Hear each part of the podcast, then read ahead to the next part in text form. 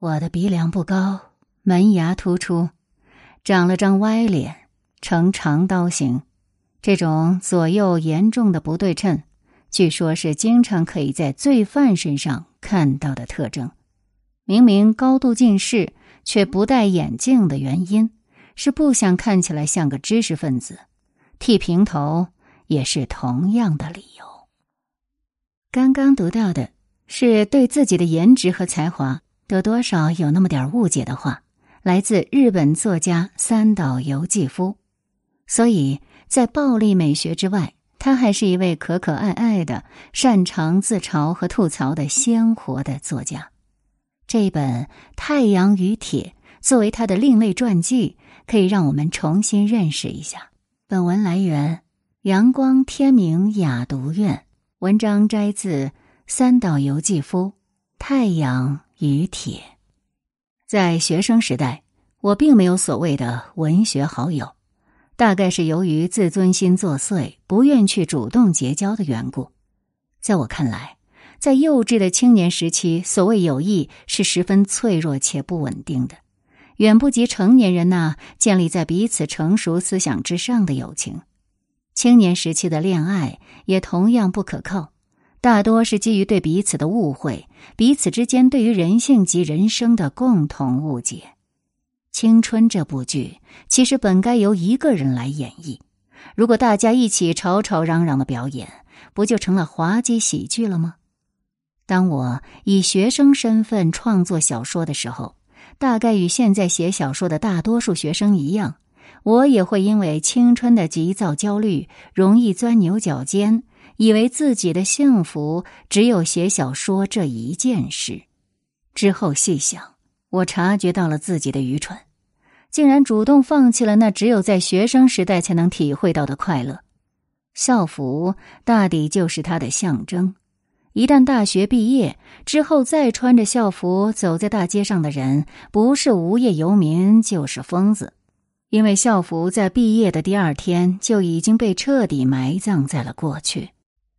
当我心中浮现出学生这一非常单纯化一的概念时，总是会羞愧的想到自己那时是否具备这些学生应有的特质：学生的开朗、散漫、鲁莽。以及无尽的激情，这些在我身上都不曾存在。吴宁说：“现在我才发现这些特质的价值，并且拼命挣扎着想将它据为己有。因此，对于创作小说的学生，我有一种难以忍受的厌恶，就像看到了自己的肖像一样。无论如何，我也无法喜欢写小说的学生。”当然，现在的学生生活可能会伴随着经济上的困难，无所忌惮的快活是不存在的，荒唐无稽的青春也是不存在的。然而，看到那些拼命写小说的学生，我很想拍拍他们的肩膀，对他们说：“写小说是不错，不过偶尔还是去户外晒晒太阳吧，阳光是免费的。”并不是要你去买比稿纸贵得多的运动器材。虽然我在文章开篇说过很同情你们，因为与我所处的时代不同，可能会有各种享乐的诱惑阻碍你们创作，但那只是反话。跑到阳光下去吧，随意躺到草坪上去吧，因为一旦你不再是学生，从第二天起，社会便会堵在你和太阳之间了。也许你会在光照很差的石头建筑的银行里上班，又或许你会在大楼里的办公室工作。即便你当上了作家，也要埋头在深夜的书房里写稿，待到正午太阳开始西斜时，你才醒来。总之，你必须这样来度过一生。比起在青春岁月尽情的享受阳光，写小说究竟算怎样一回事呢？而另外，对那些热衷于体育却完全不读书的学生，我也要公平的说：你很明智，但是你要将精力的五分之一用于追求知识，仅五分之一就足够了。那样一来，你反而更能体会到你生活里打球、在户外奔跑、跳跃的真正意义和快乐。你应该努力获得优秀的知识体系，来与你健壮体格相匹配。要摆脱运动员特有的毫无价值的感伤主义，偶尔哪怕文笔笨拙，也写篇小说吧。总之，虽然我给出了这么些忠告，我自己却有着已了解了青春意义的过来人的悲哀。浮士德里这样说：“用非其所知，知非其所用。”有一个外国新闻记者曾经问我：“你的使命是什么？”当时我无法回答。假如我能摆出一副古典恶魔派的样子，给出为人类带来死亡与毁灭之类的回答，那该是多么愉快呀！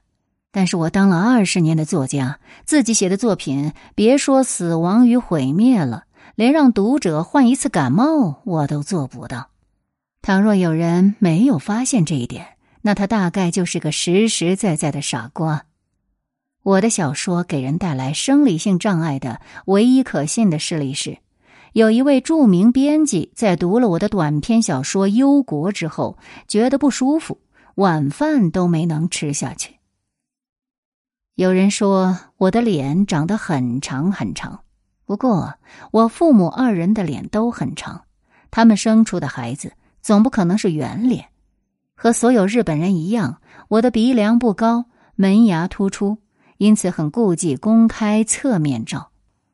我的父母说话尖酸刻薄，明明是自己生的儿子，却总是开玩笑说：“这儿子长了张歪脸，长了张歪脸的。”不过确实，我的脸是歪的，从正面看的话，就像厕所里的旧草鞋，呈长刀形。这种左右严重的不对称，据说是经常可以在罪犯身上看到的特征，但我却觉得，这正是我的脸值得自豪的奥秘之处。不过，通口先生拍的这张照片，巧妙的掩饰了我脸部歪曲的线条。作为模特，到底还是感谢这样的摄影师的。明明高度近视却不戴眼镜的原因。是不想看起来像个知识分子，剃平头也是同样的理由。话虽如此，留平头也是因为我写作时有拨弄头发的习惯。如果头发长的话，手指马上就会油腻腻的沾满头油；而且如果长发再抹上发蜡，由于懒散不打理，头发很快就会变得很脏，头皮也会发痒。短发的话就不需要任何拾掇，很方便。诸位，从我的经验来说，推荐大家至少在夏天一定要剪这个发型。而说到不想看起来像个知识分子，显得我好像是摆出一副大知识分子的做派，想得到藏而不露却意在其外的效果一样，其实绝非如此。这种想法源自我内心深处的自卑感，这种自卑感渗透了我整个生活态度。多亏如此，我从未被不认识的人当成小说家来看待过。我非常讨厌看到自己一脸严肃的照片。我希望至少照片中的我能像一只无忧无虑、安乐无虞的蜻蜓。因此，和所有被拍摄的对象一样，我对写实的照片也抱有憎恶感。我并不是那么喜欢自己的脸，但要说极其讨厌。那也是假的。说极讨厌自己脸的人，都是极度自恋的家伙，在和自己的脸互相让步、好好相处中，逐渐衰老下去，才是明智的做法。也许到了六七十岁，就会有人对我说：“你长得真好。”现在的我，已为人丈夫，在家里按照常识生活，正在经营自己的家庭。过得颇为快活。现在和过去，我都喜欢评论他人的是非长短。听到别人说我比实际年龄显得年轻，我便沾沾自喜。我也追随潮流，穿些轻佻的衣服，并且一脸只对恶俗之物感兴趣的样子。我留心不说任何认真的话，非常蔑视理性的虚荣，也基本不读书。我时刻提醒自己。要活到一百五十岁，时刻注重健康。星期一、星期五我去练习剑道，星期二、四、六去健身。比起文人们或臃肿肥胖或瘦骨嶙峋的身体，我想没有比我更出色壮实的体魄了。再者，我也已经当了十三年的作家，不再那样畏惧他人了。我已经无心再把歌舞伎、话剧等等当做娱乐来观赏了。结婚之后也不再跳舞。说起娱乐，就是看看电影，对大块牛排能躲一大脚，与朋友闲聊能漫无边际。在家时，每天晚上从半夜到第二天早晨，孜孜不倦的写长篇小说；有时则出门去采风调查，全无兴致写其他类的小说，既不想碍于情面去交际应酬，也不想见文坛同仁。我基本上不读小说，但评论之类。还是很爱读的，并不是要从中接受什么影响。我已经被迫读了太多其他作家的描写，而现在只凭理性分析的乐趣就足以满足读书的愉悦了。在写小说的时候，虽然我对曾经热爱的比喻技巧已经感到厌倦，但还是不时的会去运用，就像沾染上了恶习一样。我也厌倦了心理分析。我觉得，只要从瞭望楼上更多的俯瞰人们，任由那些家伙到处乱走，或购物，或恋爱，最后再紧紧的将其抓起来，捕捉到就可以了。我只有在绝不会外出的半夜，才会坐在书桌前，有太阳照射的时候，我就想一直置身于太阳之下。从三月到十月，我每天都晒日光浴。我真正有意亲近太阳，是从一九五二年的环游世界旅行开始的。我依旧对自我精神的形成不屑一顾。相比之下，我觉得更重要的是自己的胸围最好再增加十厘米。工作进展顺利的时候，在第二天也会一整天仍然感到幸福，觉得自己拥有足够幸福的权利。高中时。有一天，我和朋友两个人一起乘坐电车，看到一位夫人抱着孩子，朋友便对我说：“孩子多可爱呀！”当时我大为惊讶，觉得这世上竟然有人有如此不可思议的想法。那位朋友是家中长子，加上父亲早逝，因此他可能早早就有了社会责任感。从那以后，很长时间内我都没有觉得小孩有什么可爱之处。但是最近，我不由得想要有自己的孩子。现在这个想法更为迫切，并且希望先降生的是女儿。我曾看过一部电影，名叫《处女奥薇利亚》。电影中，一群女学生在宿舍嬉戏打闹，从早到晚吵成一团，彼此极度吃醋，互相重伤，情仇爱恨，林林总总纠结在一起。他们身在其中却悠然自在，而与之相反的男孩们个性怯懦，一点也不能面对情感上的纷扰。只有在没有感情纠纷的地方，我才能放松喘口气。不久前，我对吉田健一先生说：“你们家一切以孩子为中心，真是很好啊。”他的回答很有意思。说到底，不为孩子操心的最好办法就是顺着孩子了。仔细周到的考虑孩子的想法，采取一切方法不让孩子学坏。若不细心对待孩子的话，他们会吵闹着妨碍父母的工作，最后会给父母带来致命的打击。也就是说，即便从家长的私心出发，也得疼爱孩子。我感佩他确实说出了一个真理。还没满四岁的长女常常会发问：“为什么爸爸不去公司上班呢？”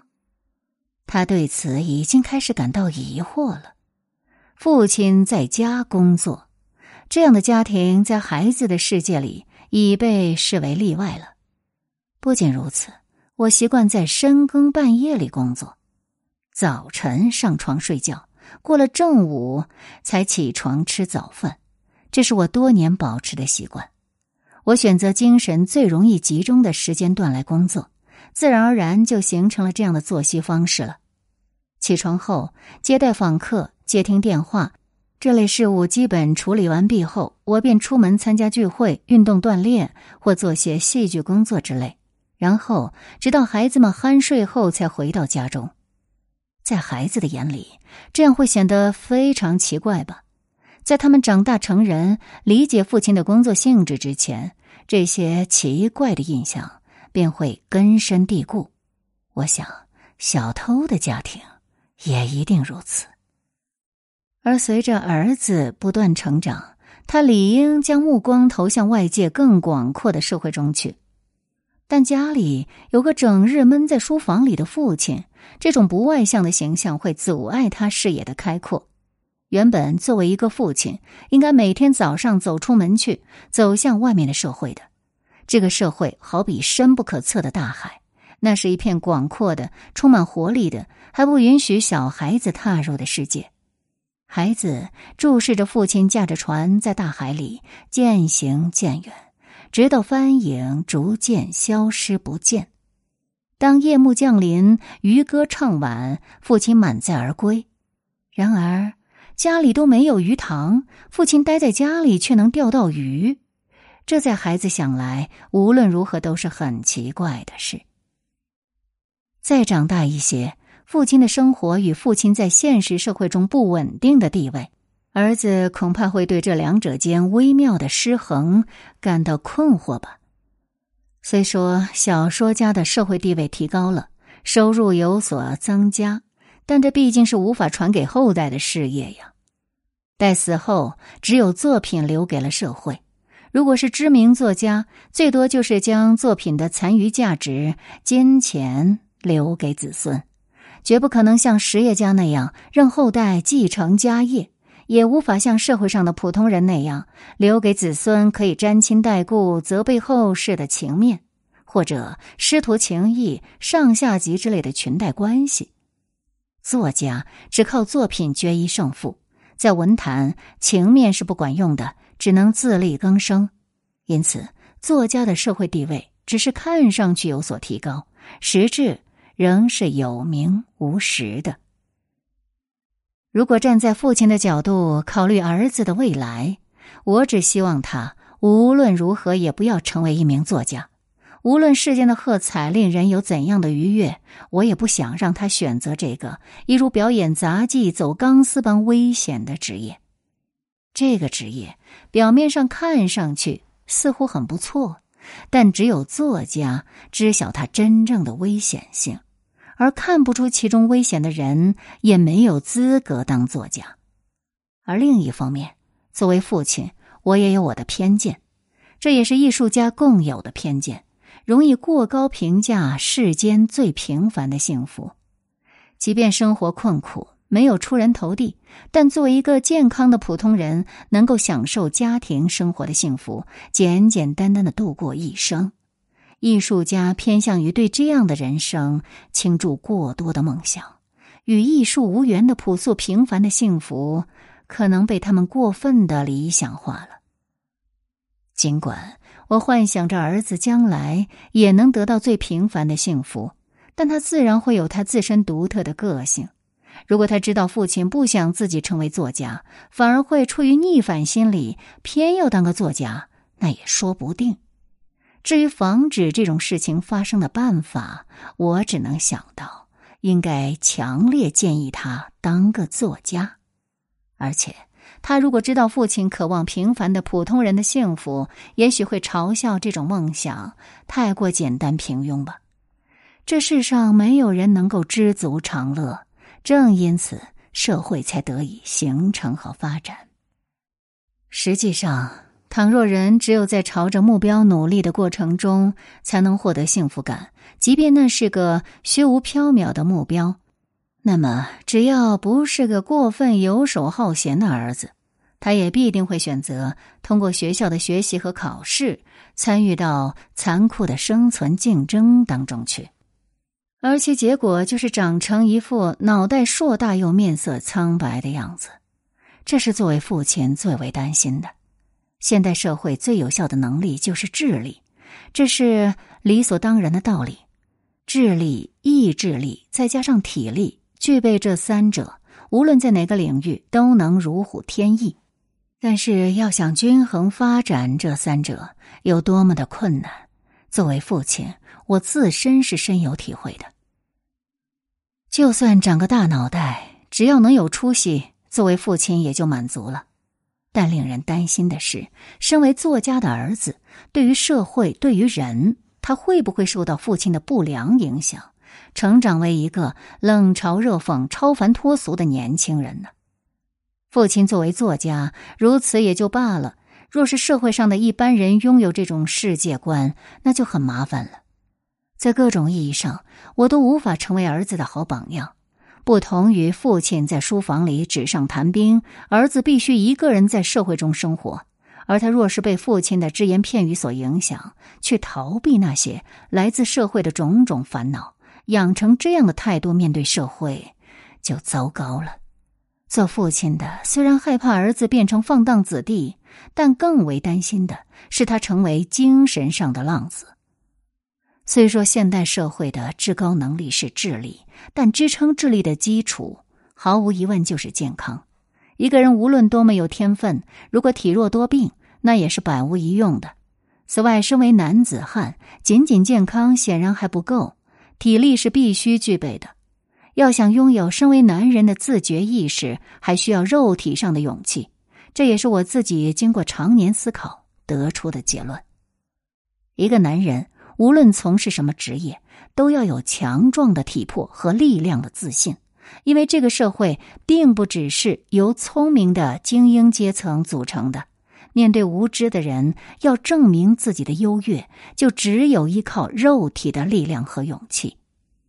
我的父亲和祖父都不擅长运动，我自己也没有得到过他们的亲自指导，所以我想，至少在这一方面。能给予自己的儿子微不足道的馈赠，那就是等儿子长到了适当的年纪，我想亲自教他学习剑道。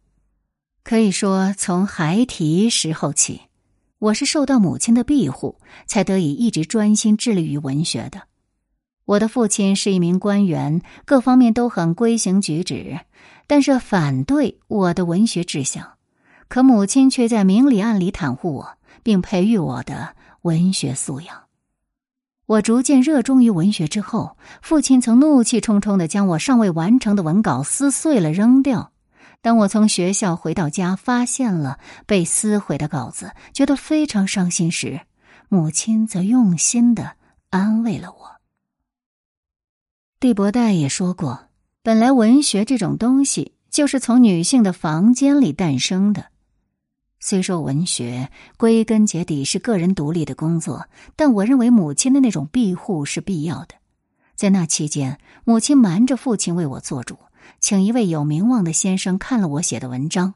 结果，这位先生回复说：“你的儿子与其写小说，不如当个童话作家更好吧。”母亲似乎为此很是沮丧。战争结束。我大学毕业之后成为一个文人，此后又开始了同新闻界打交道的纷繁喧扰的生活。母亲身为政府官员的妻子，她的父亲又是一位儒学家，因此他的生活环境一直是严肃规矩的。但同时，母亲的兄弟姐妹们都爱好游玩，夏季就去湘南地区避暑，和朋友们一起热闹玩乐。所以在那期间，母亲似乎也逐渐对文学、艺术、戏剧等产生了憧憬。